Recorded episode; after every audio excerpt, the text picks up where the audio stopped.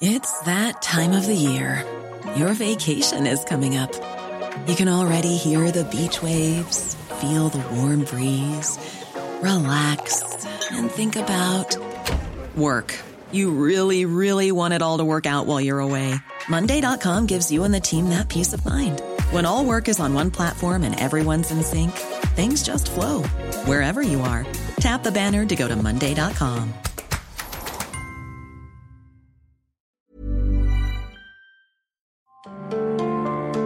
Hola a todos nuestros escuchas de esta nueva emisión del podcast de las claves del mundo de OEM y el Sol de México. Los saludamos con mucho gusto, como siempre. Eh, Víctor Hugo Rico, editor de Mundo del Sol de México, y Jair Soto, coeditor. ¿Cómo estás, Jair? Hola, muchas gracias, Víctor. Eh, una vez más, agradecido contigo de que compartamos la mesa para el siguiente podcast, que les va a gustar. Las claves del mundo. El contexto internacional en Podcast OM. Hay un terremoto político en Estados Unidos.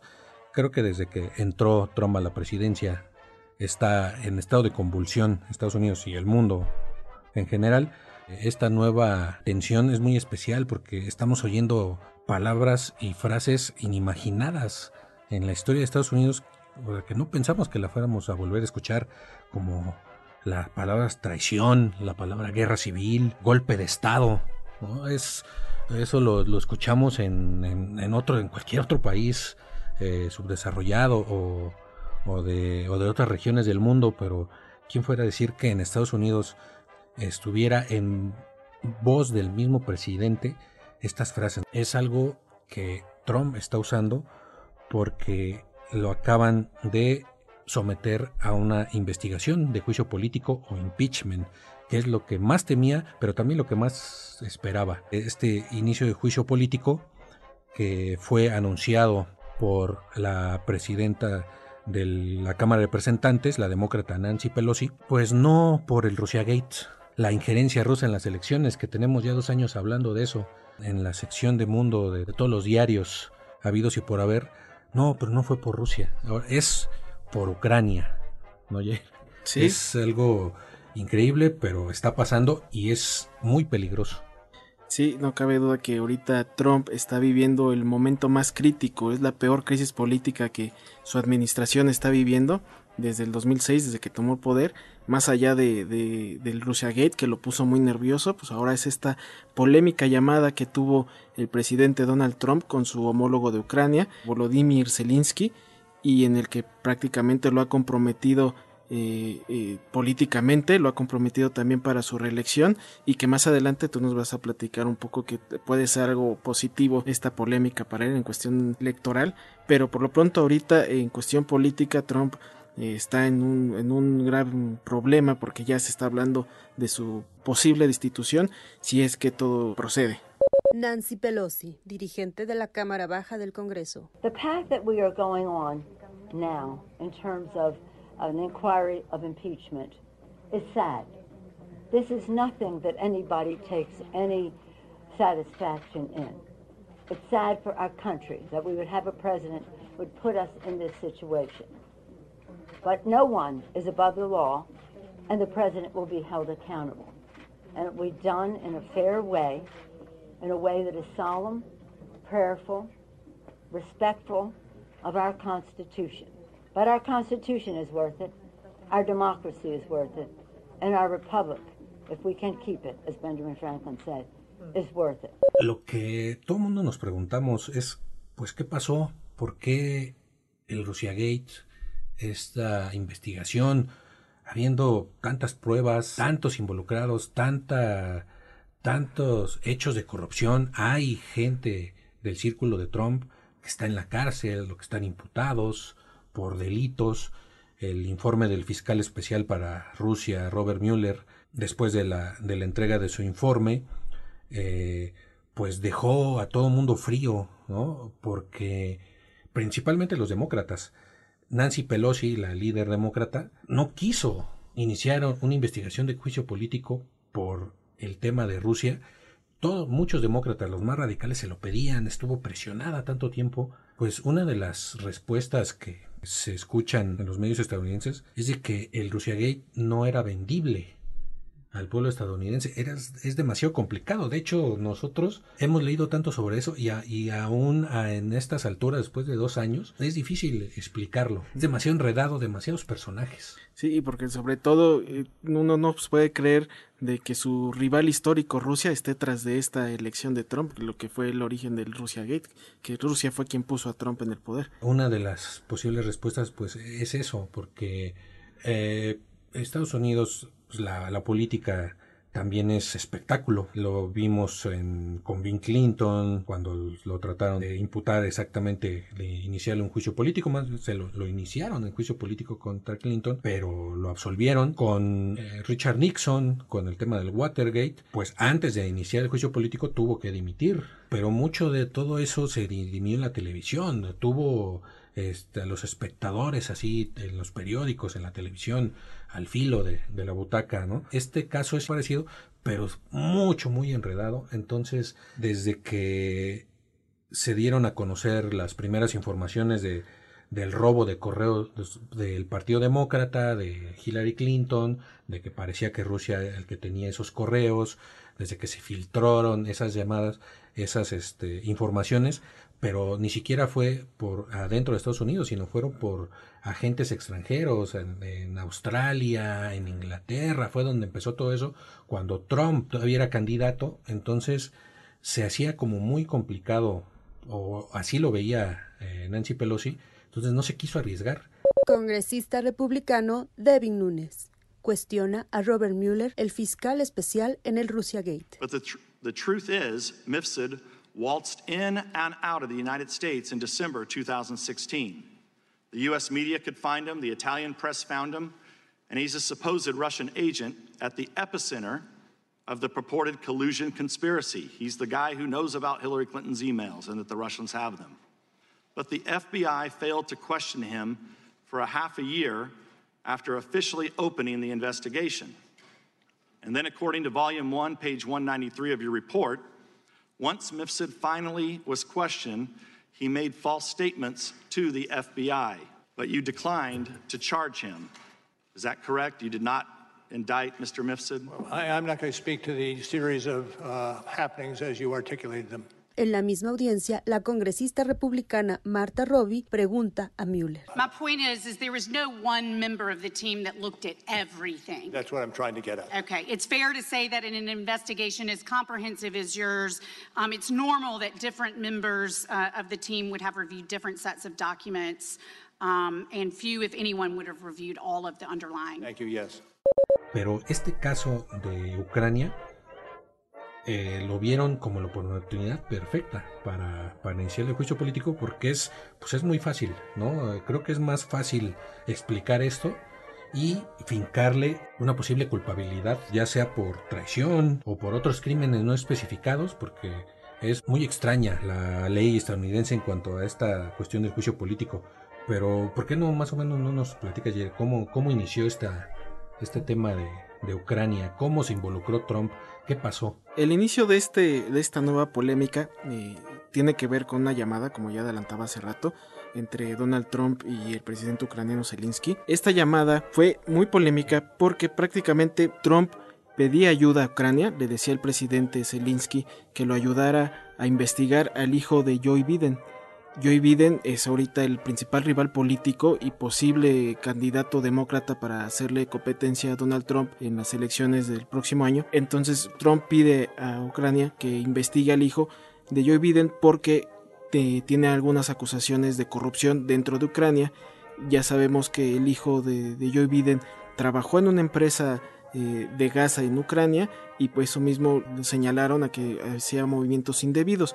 Trump al hablarle a, Zelensky, le decía que, bueno, investigame al hijo de Joe Biden. Trump pudo haber eh, de cierta manera extorsionado al gobierno ucraniano para que hiciera esta investigación a cambio de recursos militares.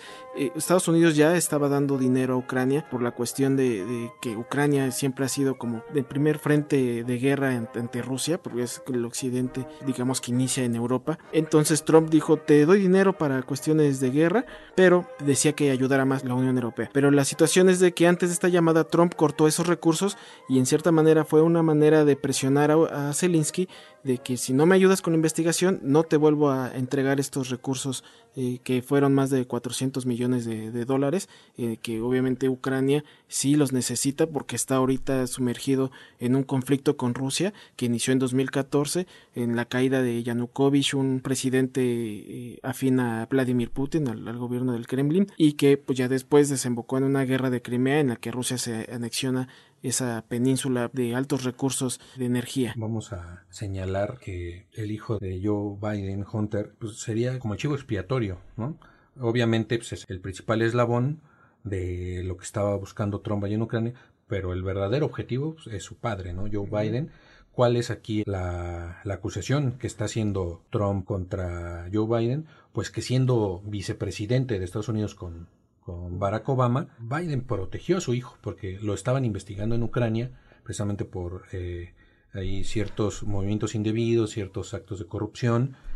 Y según Trump, que todavía no ha aportado pruebas al respecto, Biden, siendo vicepresidente, amenazó a Ucrania en esa época con, con Víctor Yanukovych con eh, quitarle fondos de ayuda de, de Estados Unidos si no corría al fiscal que estaba investigando su hijo. Ese es el, gran argumento de Trump, por lo que dice después de, que surgieron estas acusaciones, que él estaba haciendo lo correcto, que está investigando la corrupción de Estados Unidos en Ucrania. Ese es su, gran argumento de Trump, del ex vicepresidente, ahora aspirante a la presidencia y el principal contrincante de Trump.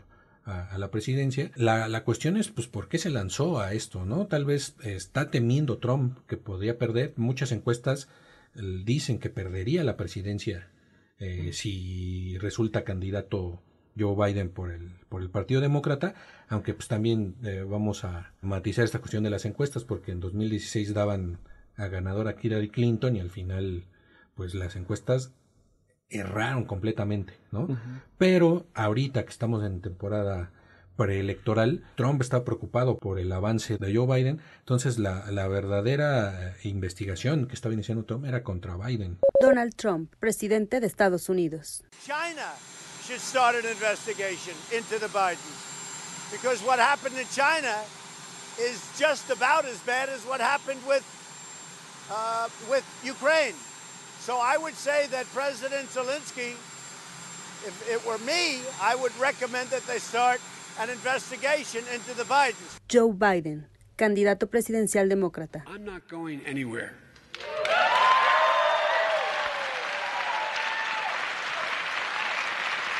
You're not going to destroy me and you're not going to destroy my family. Ahora, ¿cómo fue que se dio a conocer esta llamada? Esto también es como de película. Yo me imagino en unos años o sea, esto puede dar hasta para una serie de televisión, ¿no? Esta, toda esta cuestión de espías y de, y de contraespionaje, ¿no? Porque el mismo gobierno de Trump pide a gobiernos extranjeros investigar a sus propios espías. También eso es lo que está pendiendo sobre Trump. Es, es un argumento de película, ¿no? Pero en este caso, esta llamada entre Trump y Zelensky, el presidente ucraniano, se dio a conocer por un informante anónimo. Esa es ahorita la gran pregunta en Estados Unidos. ¿Quién fue ese informante anónimo? Hay muchas incógnitas al respecto.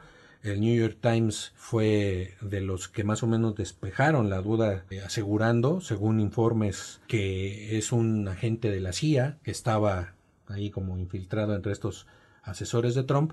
Pero aquí lo importante también es cómo fue de que este informante pues tuvo acceso a esa llamada. Según las, las reglas de la Casa Blanca, hay que contextualizar, después del, del Watergate, después de toda esta eh, eh, estos eventos que, culminaron con la caída de Richard Nixon, el gobierno de Estados Unidos prohibió eh, la grabación de las llamadas de los presidentes. Entonces nada más se pueden transcribir eh, las llamadas, no grabarlas. Se supone que quienes, cuando se hacen este tipo de llamadas con altos dignatarios, quienes están ahí son el secretario de Estado, en este caso Mike Pompeo por ser el, pues, el encargado de las relaciones exteriores, el asesor de seguridad nacional, que pues en, ya ahorita Bolton ya no está, pero todo hace suponer que él estuvo ahí también, no, ahorita ya no se sabe, porque ya no está en el gobierno, y algún otro asesor externo que experto en temas, pues ya sea de, de Europa del Este, de Ucrania, etcétera, ¿no? Algo. Aparte, hay varios agentes de inteligencia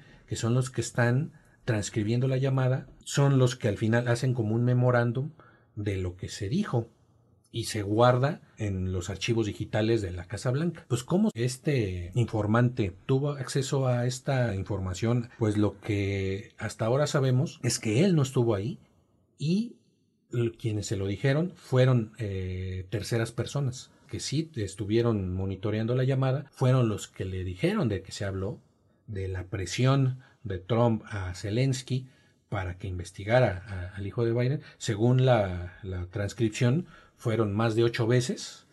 Trump lo niega, dice que fue una llamada hermosa y perfecta y que no hubo ningún tipo de, de presión, pero el, el, informante dice que sí, que hubo presión, que hubo tanto, pues de que se preocupó, se espantó y le dijo a sus superiores, a, lo, a, la, a la, gente de, de, los servicios de inteligencia sobre lo que se había hablado ahí y fue lo que detonó todo este caso. Lo importante aquí hay dos eh, elementos hacen que esta llamada sea tan peligrosa para, para Trump, ¿no? Desde el punto de vista de que puede ser destituido.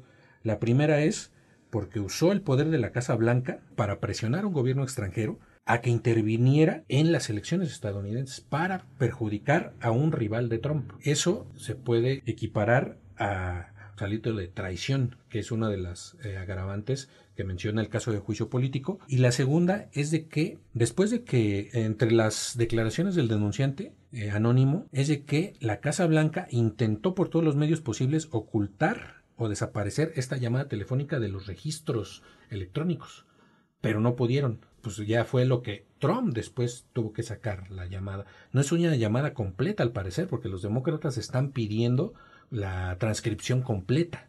Es, lo que, es, entre otras cosas, lo que están pidiendo ahorita en el inicio del juicio político. En este momento es cuando Pelosi decide iniciar este proceso de impeachment con todos estos elementos y bueno, ahora vamos a tratar de explicarles un poco qué es el proceso de juicio, qué le costaría el cargo de presidencia a Donald Trump. Ya habías eh, adelantado hace rato que no es el primer presidente que está bajo estas condiciones. Ya estuvo Bill Clinton por cuestiones de un escándalo sexual. Estuvo también Andrew Johnson en, por ahí en 1865, también por cuestiones de, de traición y, y, polémicas ahí. Por, eh, eran tiempos de la guerra civil estadounidense.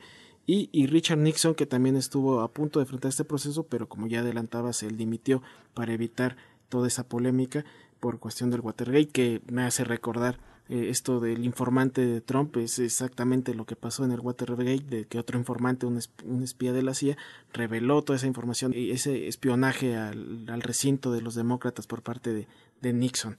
Ahorita que estás hablando pues, de, esto de la, de la llamada de, de Nixon, lo que mencionaba antes de por qué se prohibieron las llamadas, fue porque lo que hundió a Nixon ni siquiera fue la, los audios y todas las cámaras y todos los micrófonos que se encontraron en el edificio demócrata, ¿no? en el edificio Watergate, lo que hundió a Nixon fue una llamada grabada que se filtró donde él estaba aceptando toda su, su responsabilidad en el espionaje a los demócratas. Fue por una, una grabación de él, ¿no? Por lo que decidió renunciar antes de que iniciara el juicio político y por eso ahorita pues el gobierno o sea muy convenientemente para los presidentes dijeron no ya no hay que grabar llamadas no entonces ahorita eso es lo que tal vez podría salvar a Trump de que no al parecer no hay registros de esa llamada. Y bueno, ¿qué es este, qué es este proceso del impeachment? Eh, un poquito técnico, podríamos decir que, que la Constitución eh, está estableciendo la destitución del cargo del presidente si es acusado o condenado por alguna eh, traición o algún soborno o por otros crímenes o delitos eh, graves. En este caso, ahí es donde estamos ahorita con, con Trump, ¿no? Ya está acusado de, de, traición a su juramento al cargo. El siguiente paso de este proceso se va a iniciar en la Cámara de Representantes, donde se va a votar y solamente se necesitaría una mayoría simple para, para que avanzara hacia el Senado la, el proceso de destitución de Trump. Aquí no creo que haya problema porque la mayoría es este, demócrata, este, eh, esta Cámara de Representantes. Sabemos que hay 235 demócratas por 198 republicanos, entonces es muy probable que sea aprobado y es donde va a pasar al Senado. Y aquí en el Senado es donde hay mayor, mayoría republicana y es donde podría enfrentar un tope para que beneficie a Donald Trump porque aparte ahí ya no es de mayoría simple, sino que ya se necesitan que dos terceras partes de, del Senado aprueban este proceso de, del impeachment. Los senadores republicanos pues van a estar en un dilema de porque eh, si las pruebas son muy contundentes contra Donald Trump, están en el dilema de si nos negamos a fincarle un juicio político a Trump, están pues saltándose todas las leyes, están eh, avalando una presidencia que ha estado socavando las mismas bases de la ley y del gobierno, están avalando todo un proceso, todo un gobierno pues prácticamente mafioso, pero no sabemos o los republicanos tienen esa idea de que puede que eso no los afecte electoralmente ¿Por qué? Porque ya ni siquiera, o sea, los republicanos, todo ya se lo están dejando a Trump, ¿no? La, estrategia de, de, defensa, creo es muy clara. En primera, eh, el, la principal defensa de Donald Trump es que este informante anónimo no escuchó la llamada de viva voz, sino es a través de terceras personas. Y ahorita, pues lo que se está dedicando es a desacreditar al informante, ¿no? Es cuando lo está acusando de traición, lo está acusando de, de eh, de socavar al, al pueblo norteamericano. Entonces aquí es donde entra el Trump que todos conocemos, pero como la décima potencia, ¿no? En estos días, desde que Pelosi anunció el inicio del proceso, la furia de Trump se ha desatado más que nunca, ¿no? Creo que tenemos años diciendo, ah, está más eh, desatado que nunca, pero creo que no hay un límite, creo que cada día sube un peldaño en esta estrategia de insultos, de furia, ¿no? la, la pregunta es, ¿es un, una estrategia desquiciada realmente de Trump o es algo planeado? Hay quienes dicen pues que ya esta estrategia tenían, la tenían planeada desde hace meses. Trump es considerado una persona demasiado temperamental y a raíz de este anuncio del impeachment eh, sí ha desatado su furia como lo has adelantado, ha criticado muy duro a los demócratas, ha criticado muy duro a los medios de comunicación y por ende al, informante también y, y ahorita ha estado, se ha estado reflejando toda la tensión que le quedó encima y yo más bien consideraría que es los asesores políticos que están tras de Trump que están sacando jugo de este mismo eh, proceso.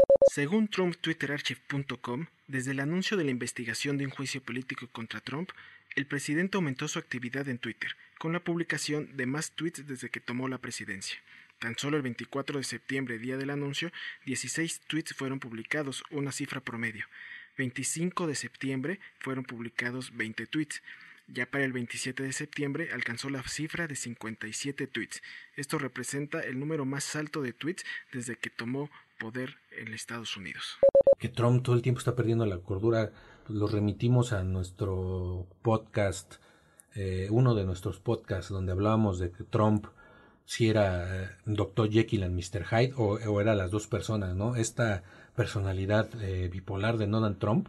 Hablamos un poco de eso en, en, en otro podcast que ojalá puedan escuchar en nuestras plataformas. Y aquí precisamente entra esta pregunta. ¿Es Trump más es desquiciado o realmente es una estrategia? Porque como empezamos diciendo al principio, está usando palabras sumamente peligrosas, sumamente peligrosas, como es el caso de guerra civil, a mí es la que más me salta, que en, uno de sus tweets, no lo dijo él directamente, sino retuitea a un pastor evangélico, defensor de Trump, donde dice este pastor evangélico que esto que está pasando nos puede remitir a, la época de la guerra civil, de un proceso, dice este pastor evangélico, del que Estados Unidos no se volvería a levantar. Trump lo retuitea como asusando precisamente esta guerra civil y luego habla de golpe de Estado. Un golpe de Estado, pues no es cualquier cosa. O sea, golpe de Estado pues, es un es cuando los militares toman el poder en los países. Eso, o por lo menos en Latinoamérica, estamos muy acostumbrados a hablar de golpe de Estado así. Eh, Trump está hablando de un golpe de Estado. Quién sabe quién le sugirió eso, pero es una frase muy fuerte. Y de acuerdo con algunos medios, pues es una jugada muy, muy premeditada que está enfilada a asusar la furia de las bases de Trump. Esto le ha dejado muchos dividendos en, desde que entró a la presidencia y es la estrategia que, están jugando aquí. Una, porque cuando los eh, seguidores de Trump, lo hemos visto en varios casos desde que está en la presidencia, sienten que está en peligro su caudillo, salen en su defensa, pero no, no salen a las calles, no salen a, tanto a manifestarse, sino que aumenta su recaudación. Según el, diario El País, después de, al, una hora después de que Nancy Pelosi anunció el inicio, el inicio del juicio político, Trump recaudó 2 millones de dólares. Después, en dos días, recaudó 8.5 millones de dólares para su campaña y en una semana después del anuncio lleva 16 millones de dólares, nada más en este, en este lapso, desde que se anunció, todo por esta retórica. Y aparte, ya desde que inició el proceso, sumó 50 mil donantes más, que son, digamos, votantes cautivos. Estos donantes dan su, todos sus datos a, las bases del comité de campaña de Trump y entonces se convierten en soldados de la reelección de Trump. No nada más es de que donen dinero, porque pueden donar cuando, cuando el Partido Republicano se los pide o la campaña de Trump, estos donantes están obligados a darlo, no fueron coaccionados, ¿no? Entonces, aparte, los pueden movilizar y hasta el día de las elecciones ellos están seguros de que esos donantes van a ir a votar y van a ir a, promover a Trump, ¿no? No son, no son donantes pasivos que nada más dan dinero, es todo un ejército está detrás de Trump y creo que 50 mil pues no hay que minimizarlos, ¿no? No hay que minimizarlos, más cuando fue nada más en una semana. Esta eh, estrategia demócrata o este inicio del juicio político o de la investigación de juicio político de los demócratas, pues o puede ser la perdición de Trump, o puede ser su salto a, la reelección. También está el tema de, Joe Biden, que es su rival hasta ahorita más, eh, más fuerte, hay quienes están diciendo que esto podría eh, no tumbar a Trump, pero sí tumbar a Biden, ¿no? Porque pues se está convirtiendo en un candidato inviable y propenso pues, a ser atacado en, en el inicio de la campaña. Y entonces ahí está emergiendo la figura de la segunda eh, candidata que está en, las encuestas demócratas, que es Elizabeth Warren, que es una candidata más progresista. Hay medios que ya están hablando de que ella sería la candidata demócrata a la presidencia de Estados Unidos, ¿no? Entonces esto se está tornando muy, muy interesante.